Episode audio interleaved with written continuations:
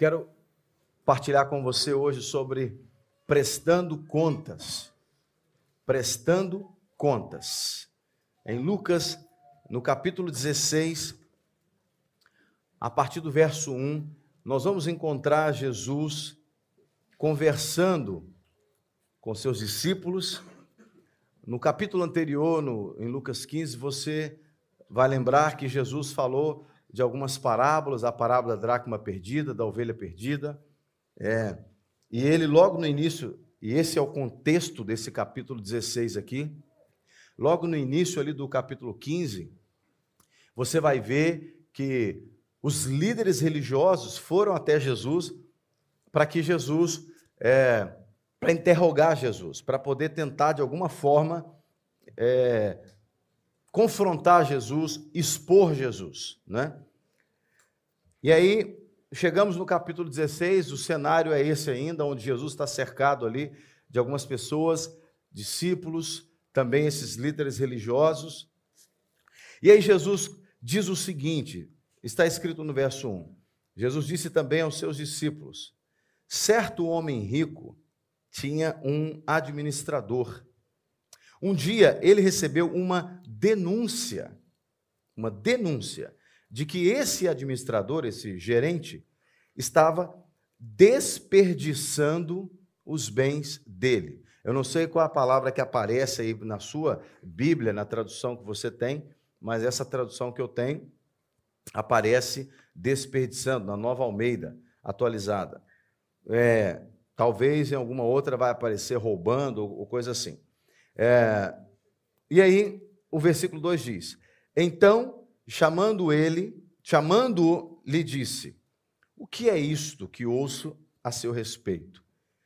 Preste contas da sua administração, porque você não pode mais ser o meu administrador. Então, até aqui, nesse cenário, Jesus conta uma história. E toda vez que Jesus conta uma, conta uma história, uma parábola, Jesus não está querendo dizer necessariamente que ele é sempre alguém dentro daquela parábola, ou Deus é sempre alguém dentro da parábola. Às vezes, uma parábola que Jesus conta remete a Deus, remete a Ele mesmo, mas às vezes ele quer tirar ali um princípio daquela parábola. E parece que ele quer ensinar aos seus discípulos um princípio importante nessa parábola. E nessa história tem um gerente que trabalha para um patrão, e esse patrão ouve falar que o seu gerente não fazia uma boa administração dos seus recursos. E ele chama esse cara e diz: a partir de vai prestar contas para mim, porque a partir de hoje você não pode mais cuidar dos meus negócios. A partir de agora, você não pode ser mais o meu administrador. Lembra que Jesus está num cenário onde ele tem os discípulos dele e tem também os líderes religiosos que eram responsáveis por conduzir a população de Israel no, no, no, na aprendizagem de, da, da lei, na observância dos mandamentos, não é? E cuidar do povo, pastorear o povo. Essa era a responsabilidade desses líderes. Então, Jesus está dizendo que, nessa parábola, esse moço, o gerente, foi requerido da sua administração. E foi dito para ele: daqui para frente você não pode ser mais o meu administrador. Na história que Jesus conta, no versículo 3, o administrador, então, se pôs a pensar o que farei agora que estou sendo demitido pelo meu patrão? Trabalhar na terra? Não posso. De mendigar? Tenho vergonha. Já sei o que vou fazer para que, quando for demitido, as pessoas me recebam em suas casas. Tendo chamado cada um dos devedores do seu patrão, perguntou ao primeiro: Quanto você deve ao meu patrão? Ele respondeu: Cem barris de azeite. Então o administrador disse: Pegue a sua conta, sente-se depressa e escreva 50. Então ele chama O cara, o administrador, quando ouviu o patrão dizendo: presta contas e a partir de agora você está demitido, ele falou: eu tenho que fazer alguma coisa, porque eu não vou ter condição de ir para a roça, trabalhar na, na lavoura, na agricultura. E eu não vou ficar mendigando porque eu não tenho cara para isso. Então eu preciso fazer alguma coisa. E estrategicamente, esse cara chama alguns devedores do seu patrão. E o primeiro deles devia 100 barris de azeite. E ele disse: Você deve 100, então agora você vai pagar 50. O texto não fala quando essa dívida foi contraída, quanto tempo que o cara tinha ainda para pagar a dívida. O texto não fala como que foi combinado a dívida, se tinha juros uh, para o prazo de pagamento. O texto não dá esses detalhes, mas a gente não precisa viajar muito na maionese para entender que quando você compra a prazo, você tem uma compensação, né? Quando você, um, um fornecedor, vende algo a prazo, existe uma compensação, porque ninguém vai ficar dando nada de graça para ninguém. Né? Essa é a visão do, do, do mercado é, mercantilista, capitalista. Não é? Então, ele está dizendo: você devia 100, então agora paga 50. E aí ele chama outro e diz assim no verso 7: Quanto você deve? Ele respondeu: Cem sacos de trigo. O administrador lhe disse: Pegue a sua conta e escreva 80. Então parece que ele deu um desconto de 50% para o primeiro e deu 20% para o segundo. E aí, olha que interessante. O verso 8 vai dizer que o patrão elogiou o administrador. O patrão elogiou o administrador infiel por sua esperteza. Tem outra tradução que vai trazer a palavra astúcia. Algumas podem trazer a palavra sabedoria. Ele diz: o patrão, isso na história que Jesus está contando. O patrão elogiou o administrador infiel por sua esperteza. Porque os filhos do mundo são mais espertos na sua própria geração do que os filhos da luz. E aí Jesus faz uma inferência, Jesus ele acrescenta um comentário a seguir ao elogio do patrão. A informação. Ele nos dá a informação. Isso é uma história. Jesus está contando a história. E na... Então, ele é o narrador da história. Então, na história que Jesus está contando, ele nos dá a informação de que o cara foi elogiado pelo patrão. E Jesus acrescenta um comentário dizendo: porque os filhos das trevas são mais os filhos do mundo, são mais espertos na sua própria geração do que os filhos da luz. Vamos parar por aqui até agora. Parece, tem gente que vai entender que Jesus está elogiando a, a, a, infidelidade do cara. O texto mostra claramente que o cara é infiel. Tanto que foi demitido. Foi demitido. Mas Muitos podem pensar que Jesus está elogiando a infidelidade do cara, o fato do cara ser uh, um, um mau caráter. Uma pessoa infiel é uma pessoa mau caráter. Jesus não está elogiando a infidelidade do cara. O que Jesus acentua é, é a capacidade que o cara teve de fazer a gestão daquilo que estava sob a sua responsabilidade. Nós não podemos dizer que o cara deu prejuízo para o patrão. Se o cara tivesse dado prejuízo para o patrão, ele não estava recebendo um elogio do patrão. Concorda comigo? O texto diz que o patrão elogiou o administrador, no versículo 8. O patrão elogiou. Patrão nenhum elogia alguém que está dando prejuízo. Você trabalha numa empresa, seu patrão já te elogiou porque você está desperdiçando recurso da empresa? Porque você tá, deixou a torneira aberta? e a água está indo embora? Ou porque você deixou algum equipamento ligado? Você recebeu um elogio assim do seu patrão? Ninguém recebe um elogio se está dando prejuízo. Então não parece que esses descontos que o cara deu foi prejuízo para o patrão. Muito provavelmente, esse cara, como gerente, tinha autonomia para eliminar as cobranças indevidas. Por exemplo, olha, você tem aí é, um ano para pagar. Em um ano você vai pagar 100 dinheiros a mais, dentro do, do valor que você comprou. Se você pagar antes, vai ter um desconto. É possível que seja isso. Nós, nós vivemos isso no, no, nos dias atuais. Você vai comprar uma coisa, quando você paga à vista, você tem desconto. Né? Você financia um carro, e aí financia o carro em seis anos. Só que aí você decide quitar o carro em três anos. Você vai lá no banco, os caras tiram os juros dos três anos finais. É assim ou não é? Então parece que pode ser uma situação assim, porque senão o patrão não estava elogiando o cara.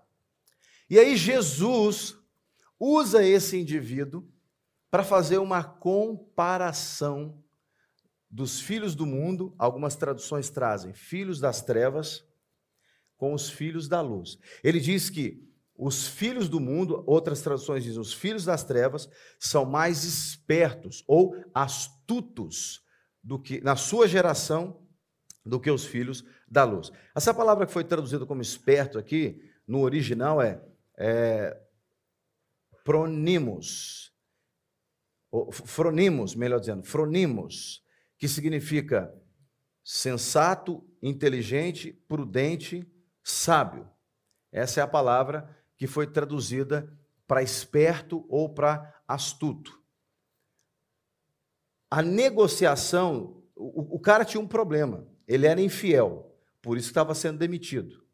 Ele não cumpriu com o que ele tinha que cumprir. Mas no momento em que ele foi demitido, ou seja, nos 45 do segundo tempo, o cara tomou uma atitude para se garantir para o futuro. Ele falou: Eu vou fazer alguma coisa, porque depois que eu for demitido, eu preciso que as pessoas me recebam na casa delas, nas casas delas.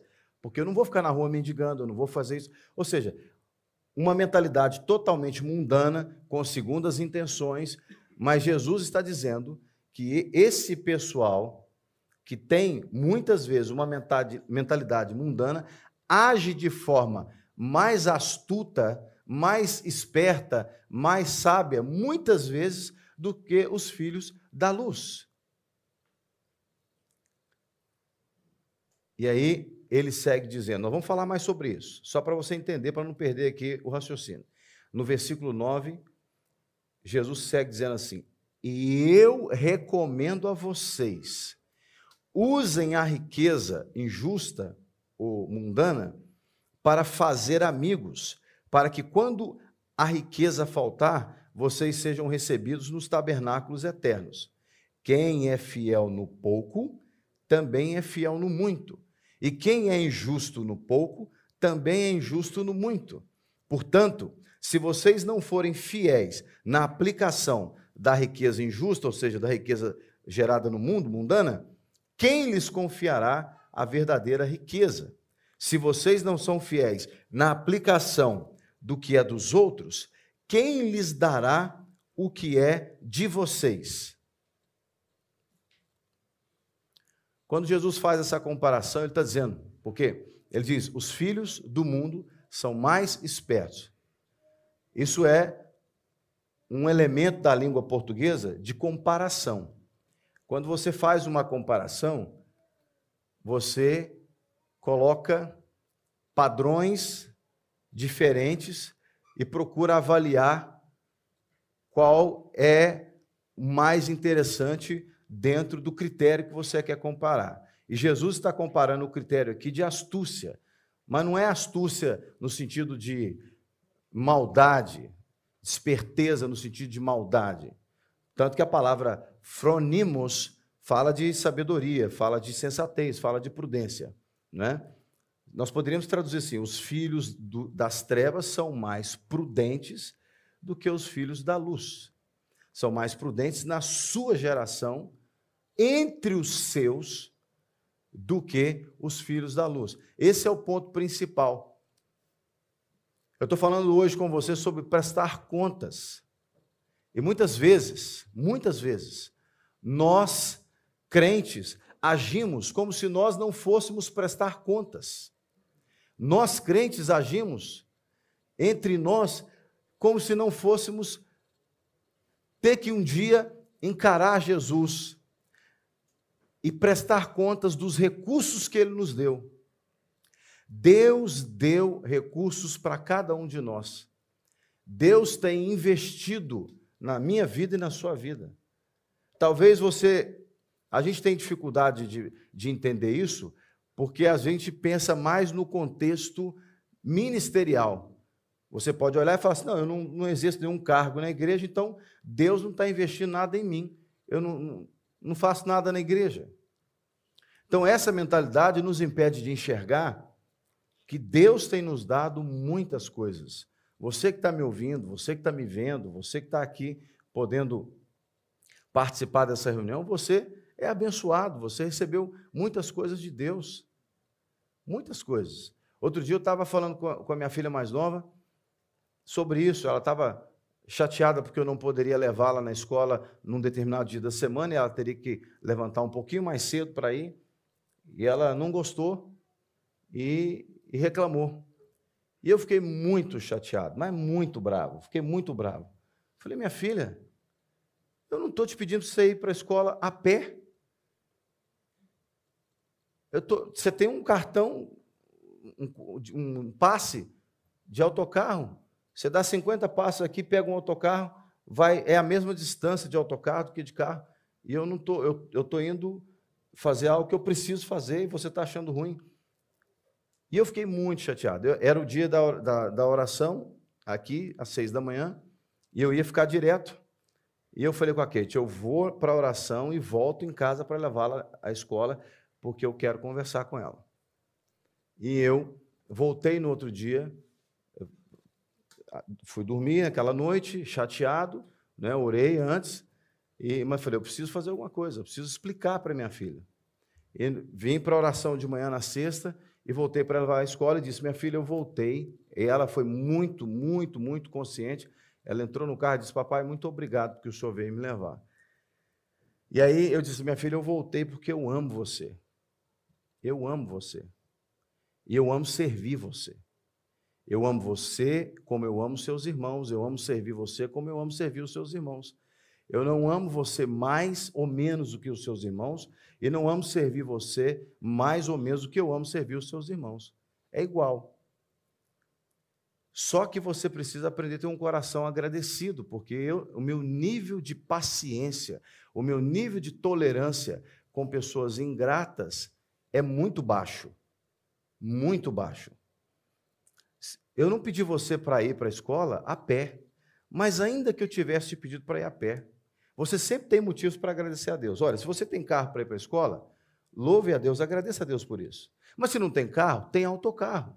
Agradeça a Deus pelo autocarro. Eu disse para ela, eu andava, eu ia para a escola a pé, eu, os meus pais nunca levantaram, pelo menos eu não tenho memória, viu, mãe? Se só estiver assistindo, me perdoe, mas eu não tenho memória de lembrar que, né, que os meus, meus. Não me lembro dos meus pais terem participado de reunião de escola minha. Se participou uma ou duas, pode ser que aconteceu, mas eu não me lembro. Naquela época que eu comecei a estudar, comecei a estudar aos sete anos de idade. Então, eu tinha que andar, ah, no mínimo, uns 20 minutos até a escola, era subir no morro. Eu não me lembro da minha mãe acordar, fazer café para a gente. Eu tinha que levantar, trocar minha roupa e me virar para ir para a escola com sete anos de idade, oito anos de idade, nove anos de idade. A vida toda foi assim. Quando eu falei com os meus pais que eu estava na faculdade, eles se assustaram. Eles nem sabiam que eu já estava na faculdade. Você vê o nível de acompanhamento escolar que tinha lá em casa. Eu não estou culpando a senhora, viu, mãe? Se a senhora estiver assistindo. Minha mãe fica brava. Você fica falando de mim lá no culto, lá? Fala, mãe, eu não estou falando da senhora, estou contando o meu testemunho. A senhora faz parte da minha história. Eu não vou falar que é a mãe do vizinho, tem que contar que é minha mãe, né? Mas eu, eu dizendo para minha filha, eu não lembro, não lembro da minha mãe acordando. A Kate não precisava, mas a Kate acorda todo dia de manhã só para ir lá chamar as bonitas para a escola. É. Se bem que não, a Emily agora não, que a Emily está na faculdade, levanta mais cedo, ela sai, eu nem vejo ela saindo. Mas E aí vai fazer o lanchinho, vai fazer isso e tal. E o motorista de Uber levar para a escola. Né? E, e eu disse: Eu amo servir você, minha filha. Eu amo servir você. Só que você precisa ser grata. Se não tem carro para ir, tem autocarro. Se não tem como ir de autocarro, você tem duas pernas. Agradeça a Deus porque você tem duas pernas. Porque tem gente que não tem duas pernas para andar. Ou às vezes tem, mas não consegue andar. Tem gente que tem muito dinheiro, tem carro importado, adaptado, porque usa cadeira de roda. Mas a pessoa, se você perguntar, você preferia ter um carro de luxo adaptado para a cadeira de rodas ou você preferia andar a pé? A pessoa vai dizer: Eu preferia andar a pé. É óbvio, você sempre tem motivo para agradecer a Deus. Eu dizendo isso para ela. Sempre temos motivo. E, e, e, a prestação de contas tem a ver com isso. Porque eu sempre tenho algo que Deus me deu e eu preciso prestar contas daquilo que Deus me deu. Não tem carro? Tem autocarro. Não tem autocarro? Tem perna. Para ir, para agradecer, para fazer o que tem que fazer. E não ficar reclamando, não ficar murmurando. E aí eu disse para ela assim: Você entendeu, minha filha? Que entendi, papai. Eu falei: Então, a partir de hoje, prepare-se, porque você virá para a escola mais vezes de autocarro, porque eu farei isso para testar você, para testar o seu coração. Então, agora, às vezes que, você, que eu disser que você vai de autocarro, fique sabendo que você vai, porque agora eu vou testar o seu coração. Porque quem tem que ensinar isso para os meus filhos não é o vizinho, sou eu. Eu que tenho que ensinar os meus filhos a serem agradecidos a Deus por aquilo que eles têm e fazerem a gestão adequada daquilo que Deus deu para eles. Hoje, depois que terminou o culto, a gente teve batismo aqui hoje, estava lotado. Então, batismo ali, ali no hall, tava, molhou, aí o pessoal foi limpar. E, então, estava hoje muito tumulto aqui é, no final do culto. Está tudo muito fora do lugar ali por causa do, do, batismo, que a piscina, a piscina foi colocada ali. E aí depois eu fiquei, algum, o pessoal estava finalizando algumas coisas aqui, e eu fiquei botando algumas coisas no lugar. E tinha algumas crianças correndo para lá e para cá, para lá e para cá. E os pais em reunião, pais líderes da igreja, tudo certo, sem problema nenhum. E aí os meninos vinham lá, pegava um copo de plástico e para beber um dedo de água bebia, jogava fora. Arrancava um, vinha dois, aí já deixava solto e tal. E eu vendo aquela cena, e eu falei: eu tenho que fazer alguma coisa. Eu sou o pastor deles. Tudo bem que eu não sou pai, ah, mas tem pai que fica bravo. Cara, se você não gosta de eu falar as coisas do seu filho, vai continuar não gostando, porque se eu entender que eu tenho que falar com o pastor, eu vou falar. É claro que eu não vou brigar com seu filho, nada disso, mas eu vou falar do meu jeito, né? do meu jeito. Eu converso assim, né? Acabei de contar para você aqui como é que eu falei com a minha filha. Então, eu disse assim: Ô Fulaninho, Fulaninho, você precisa aprender a economizar os copos. Vocês precisam aprender a economizar os copos. Olha, eu, eu uso o mesmo copo vários dias. Eu tenho um lugar que eu escondo o meu copo ali, durante a semana eu estou aqui na igreja. Eu vou lá, pego um copo, uso ele, escondo o meu copo. Toda vez que eu quero beber água, eu vou lá e pego o mesmo copo. Não você tem que sair escondendo o copo. Daqui a pouco nós vamos ficar. Daqui a pouco nós vamos ficar com o copo escondido para tudo quanto é lugar. Não é isso que eu estou dizendo, não. Pelo amor de Deus. Sai mais barato você trazer uma, uma garrafinha para você. Mas aí eu disse: vocês estão vindo aqui a cada cinco minutos para beber água e pega um copo e joga fora, bebe um dedinho. O outro estava com a irmã, deixa a irmã beber no mesmo copo. Você tem nojo da boca da irmã? Não tem, então não é possível, né? Depois eu chamei os pais e falei: olha, eu, eu ensinei, eu disse para eles isso, isso e isso. Não é o problema, não é o copo, não é o valor do copo. Quanto, quanto custa um copo de plástico? Cêntimos. Não é o valor do copo, é a mentalidade do desperdício.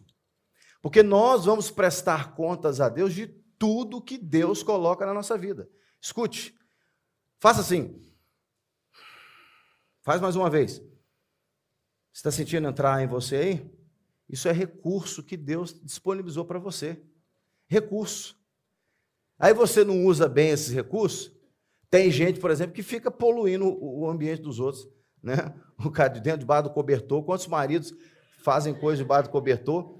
Está prejudicando o recurso do outro. O oxigênio do outro. Vai prestar contas disso. Ó, teve irmão que se identificou, aleluia, glória a Deus. Ali. Fala a Deus. Que eu quero dizer, brincadeiras à parte, ou seja, cada recurso, seu cabelo, seu corpo, o ar que você respira, sua família, a comida que você come, o seu trabalho, a roupa que você veste, cada coisa que você tem é um investimento de Deus na sua vida. Não, fui eu que comprei meu telemóvel, pastor. Não é, Deus não me deu nada. Não é investimento de Deus na sua vida, é recurso. E nós precisamos viver a vida com essa, essa, essa ideia de que nós vamos prestar contas a Deus de tudo. Isso não faz você viver com medo. Eu não tenho medo. Medo de, eu não vivo com medo. Você vai viver com zelo, com responsabilidade. As palavras que nós temos para falar são recursos. A Bíblia vai dizer que a palavra branda, a palavra uma palavra bem bendita em outras palavras, ela abranda o furor. Até as nossas palavras são recursos que nós podemos ministrar na vida do outro. Jesus está dizendo aqui que os filhos do mundo, eles são mais espertos na sua geração. Ou seja, eles são mais espertos nos seus relacionamentos interpessoais, em gerir aquilo que eles têm entre eles.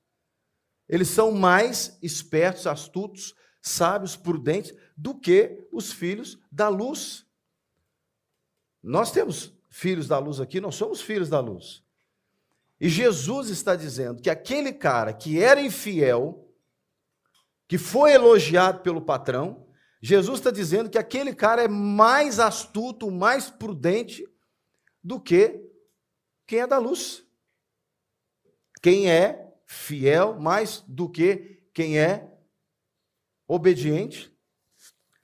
Perceba que Jesus, ele não está dizendo que os filhos do mundo são mais fiéis do que os filhos da luz. Não é isso que ele está dizendo.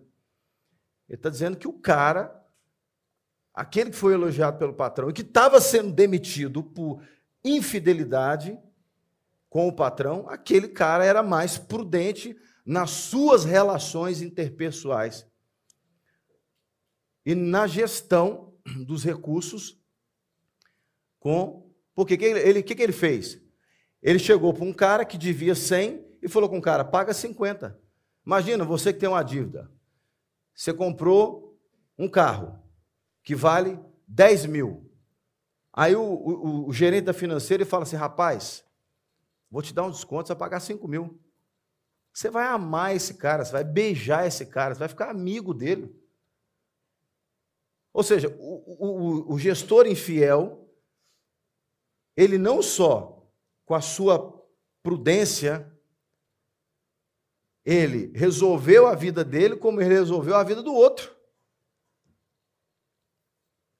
É isso que Jesus está dizendo. E nós vamos ter que prestar contas disso. O que, que você está fazendo com a sua vida? Você está namorando, meu filho? O que, que você está fazendo com a sua namorada? Sua namorada é recurso humano que Deus colocou para você prepará-la para casar.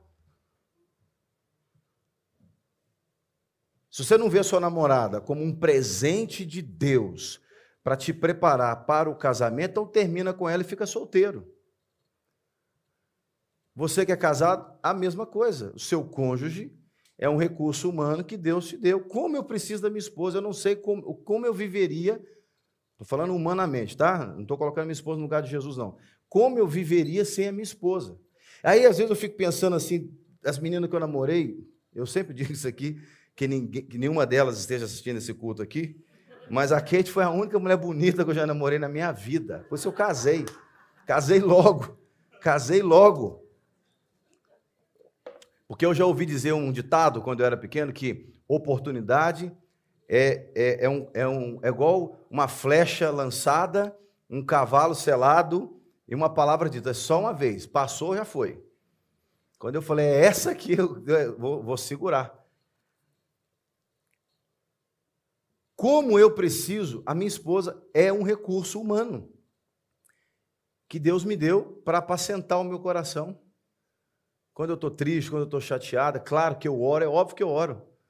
Mas quando eu preciso conversar com alguém, é com ela que eu falo, minha melhor amiga. Eu abro meu coração para ela. Nós vamos prestar contas disso tudo. De tudo. E como é que eu estou fazendo?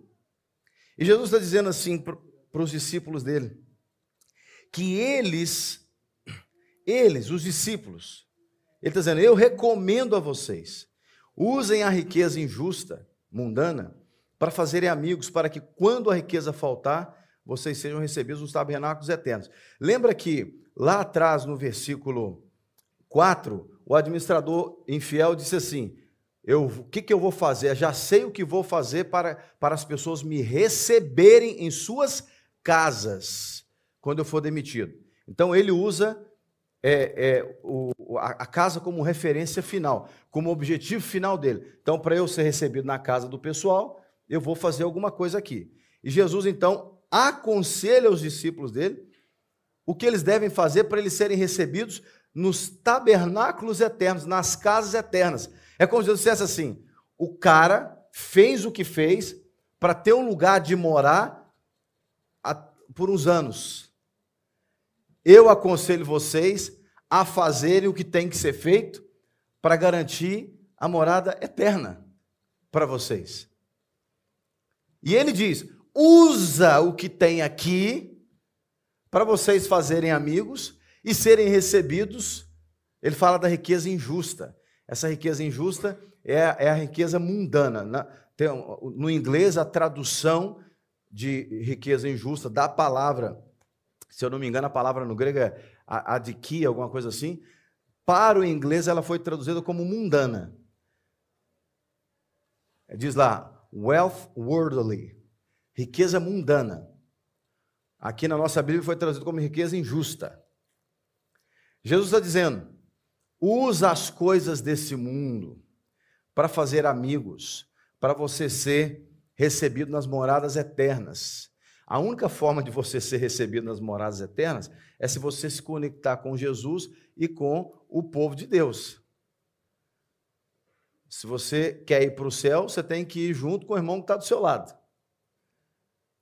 Então você não pode ter um relacionamento cristão, você não pode ter problema com o irmão. E parece que a gente esquece disso. Parece que tem hora que a gente esquece disso. Ah, eu não gosto de fulano, pastor. Ah, quando eu, che... eu já ouvi essa frase, irmãos, N vezes. Quando eu chegar lá no céu, eu vou pedir a Deus para eu não ficar perto, a minha casa não ficar perto da casa do irmão fulano. Aí eu fiquei tentando entender, eu fiquei tentando assim, ter uma, uma visão celestial do céu, né, das, das casas do céu, pensando assim, será que vai ter, vai ter o, o bairro tal, sei o quê, isso aí como é que o senhor vai dividir, vai botar, a sogra vai ficar num lugar, a nora vai ficar na outra, e essa nora aqui não gosta, será que vai ser? Lógico que não, é lógico que não.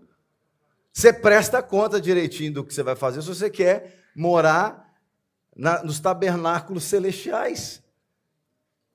Nós temos que prestar conta. E Jesus, ele segue dizendo aqui: aquele que é fiel no pouco também é fiel no muito. E quem é injusto no pouco também é injusto no muito. O funcionário, ele administrou o dinheiro do patrão de forma justa. Embora ele tenha sido infiel, ele foi prudente na negociação final. Foi tanto que o patrão elogiou. Se Jesus disse que o patrão elogiou, o cara acertou na negociação. O cara acertou no que ele fez. Estava sendo demitido. O patrão falou: estou ouvindo coisa de você aí. O que está acontecendo? Presta conta. O pessoal devia estar tá falando: ih, o fulano comprou um carro novo, deve estar tá roubando o patrão.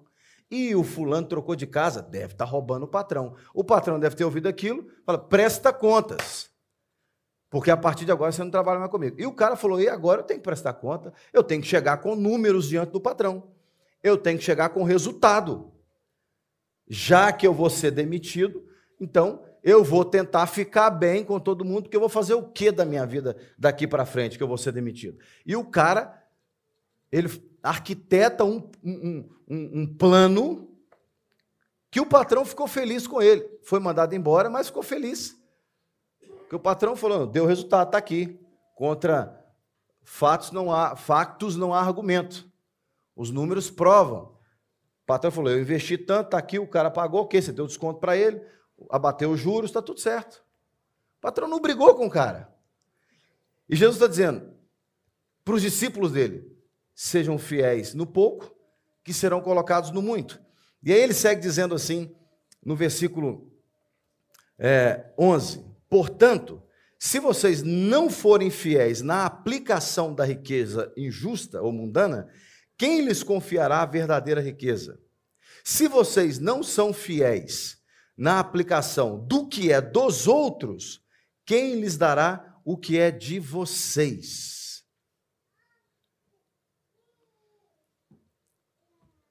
Quantas vezes nós não recebemos as coisas de Deus porque Deus nos coloca, Ele, Ele nos testa para ver se nós somos pessoas confiáveis. Às vezes, Deus te dá uma responsabilidadezinha. Exemplo, a sua mãe diz assim: você jovem, solteiro em casa. A sua mãe fala assim: meu filho, olha, eu preciso que mamãe vai trabalhar, eu preciso que você cuide das coisas aqui e tal, para a mãe trabalhar. Aí você levanta, não arruma a cama, a sua mãe chega, sai de manhã para trabalhar e a cama está desarrumada e você no telemóvel. A sua mãe chega, a cama está desarrumada. E você tem gente que ainda tem a cara de pau dizer assim: Não, já deixei pronta, eu não vou dormir de novo. Já deixei pronta para dormir de novo. A cama eu não, eu, não, eu não arrumei porque eu ia desarrumar, então já está pronta para dormir de novo. Né? Estou sentindo assim no meu espírito que alguém já disse isso para a mãe. Ou seja, você não é fiel em coisas pequenas e fala assim: eu quero ser um grande empresário, vou ter uma grande empresa, vou ser CEO de uma multinacional e etc. E tal. Meu filho, você não arruma nem a cama que você dorme. Você não tira nem o prato que você come da mesa. Você tem um negócio que me dá ojeriza, coceira, urticária. É pessoa acabar de comer, não, pelo menos não tirar o prato da mesa. Em casa, isso acontece sim, raramente, mas acontece. Acabou de comer, eu fico observando. Quando levantou, já saiu do, do ambiente do, do, do, do, jantar ali. Eu, ups, esqueceu nada não? Ah, papai, já está certo, papai. Vai lá, pega o prato. Porque se, se, você, se, se a gente não treinar a nossa mentalidade de prestação de contas. Muitos na nossa geração vivem como se nunca vão prestar conta para ninguém. Deixa eu dizer uma coisa para você. Nós prestamos conta para todo mundo, o tempo todo. Não, eu sou dono do meu nariz, eu não presto conta para ninguém. Rapaz, você não é dono do seu nariz. Um dia um cara falou isso comigo. Um cara, deputado federal no Brasil, dono de uma rádio. Aliás, ele tinha umas três rádios. E a nossa igreja alugou a rádio desse cara. Só que 11 anos antes, 11 anos antes daquele momento, eu tinha trabalhado numa das rádios desse cara. Quer dizer, na verdade, ele era o diretor dessa rádio de uma grande é, congregação no Brasil. E esse cara, muito arrogante e tal, e é, tratava todo mundo com arrogância, etc, etc, etc. E ele não gostava da Lagoinha.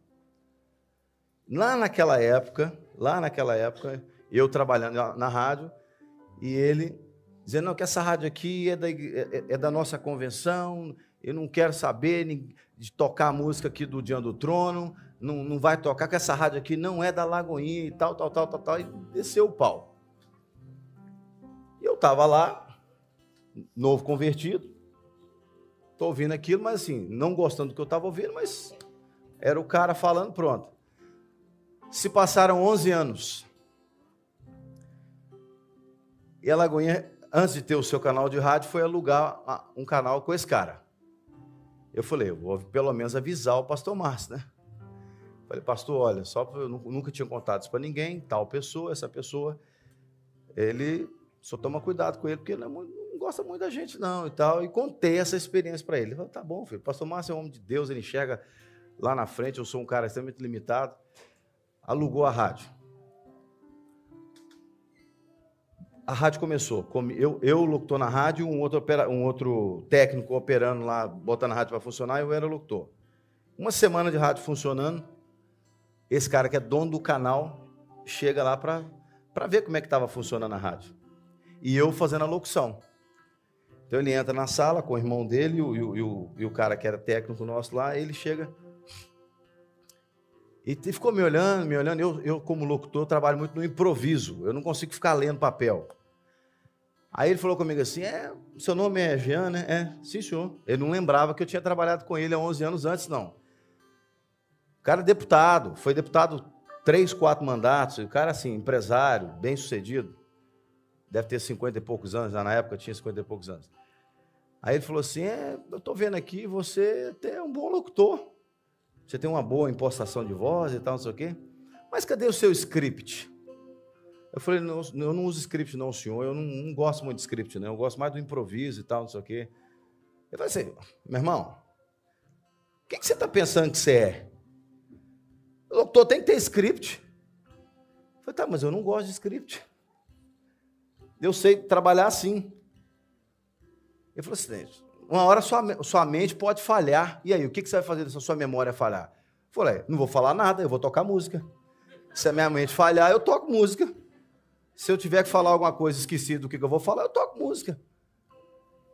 Aí ele falou assim: É, mas você devia ter um script. Eu falei: Tá bom, já que o senhor está me, me, aconselhando, né, te, teve esse cuidado de me aconselhar, eu quero dizer para o senhor: o senhor não lembra de mim, mas eu trabalhei com o senhor há 11 anos atrás. Senhor lembra? No dia tal, aí eu dei para ele o dia, no dia tal, depois de, um episódio tal, não vou dar muito detalhe aqui, não, porque tem gente de Belo Horizonte que senão vão identificar quem é. No dia tal, depois do episódio tal, o senhor fez uma reunião conosco, todos os locutores lá no estúdio. E o senhor falou isso, isso, isso, isso. E eu estou feliz agora de ver que o senhor agora mudou a sua forma de pensar a nosso respeito. O senhor tá alugando, alugou aqui para a rádio para a igreja e falou assim: meu irmão, eu não devo nada para ninguém.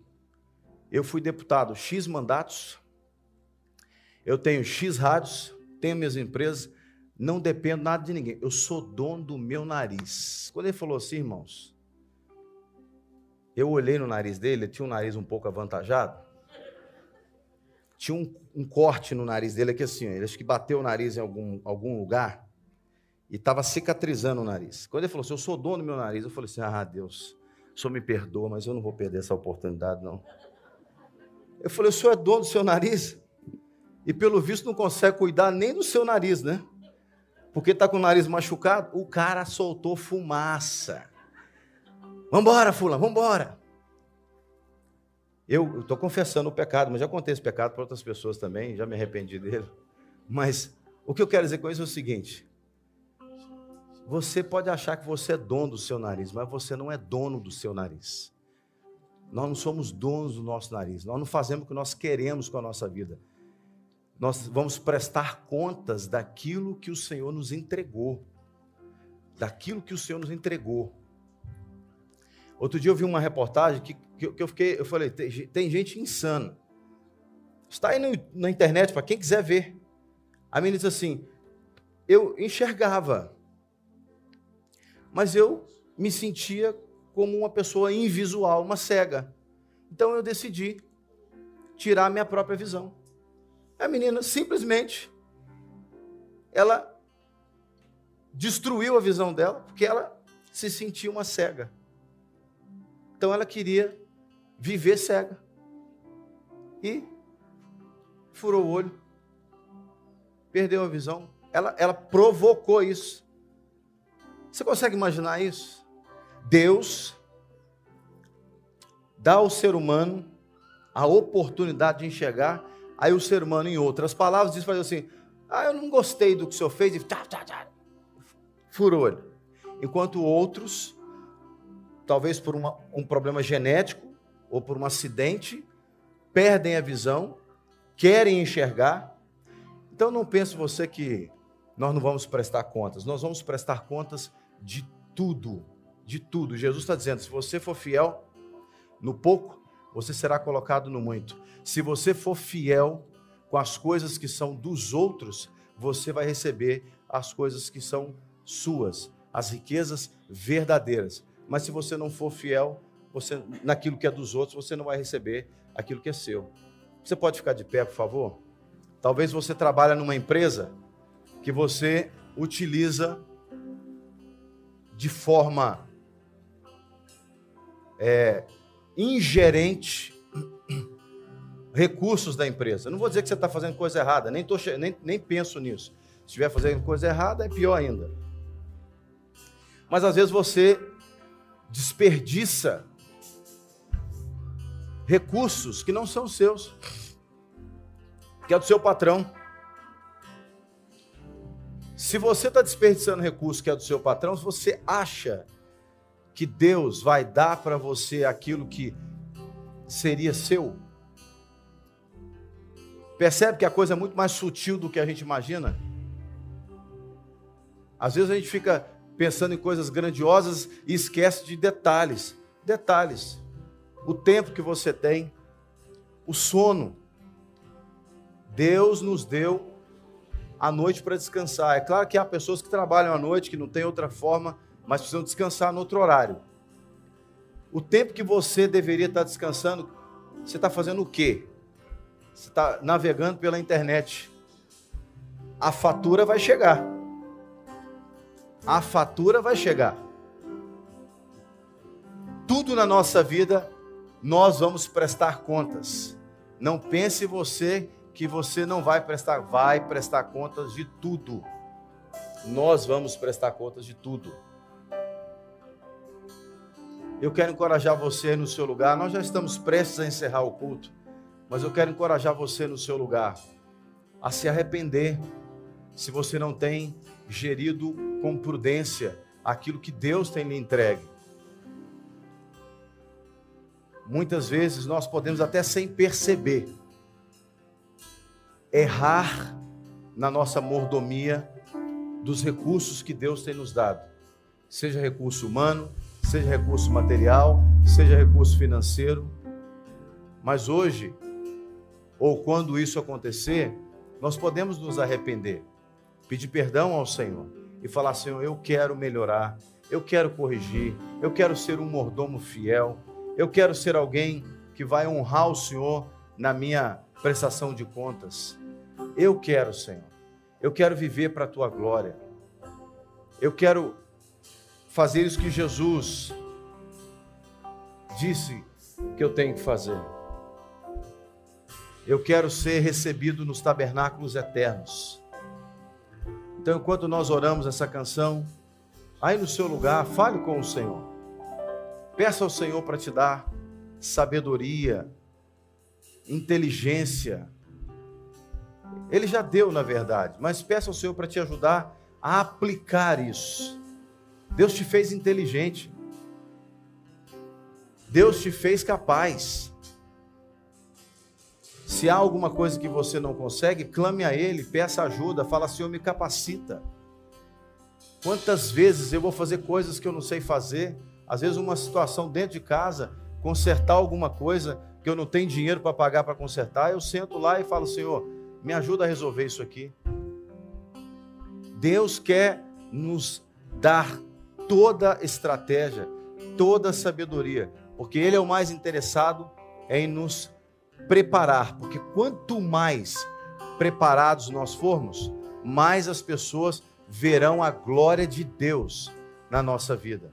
Elas vão olhar e vão dizer: ali está um homem de Deus, uma mulher de Deus capacitado, que usa bem os seus recursos e que faz as coisas com responsabilidade. Nós vamos prestar contas em tudo. Nós prestamos contas e temos que prestar contas.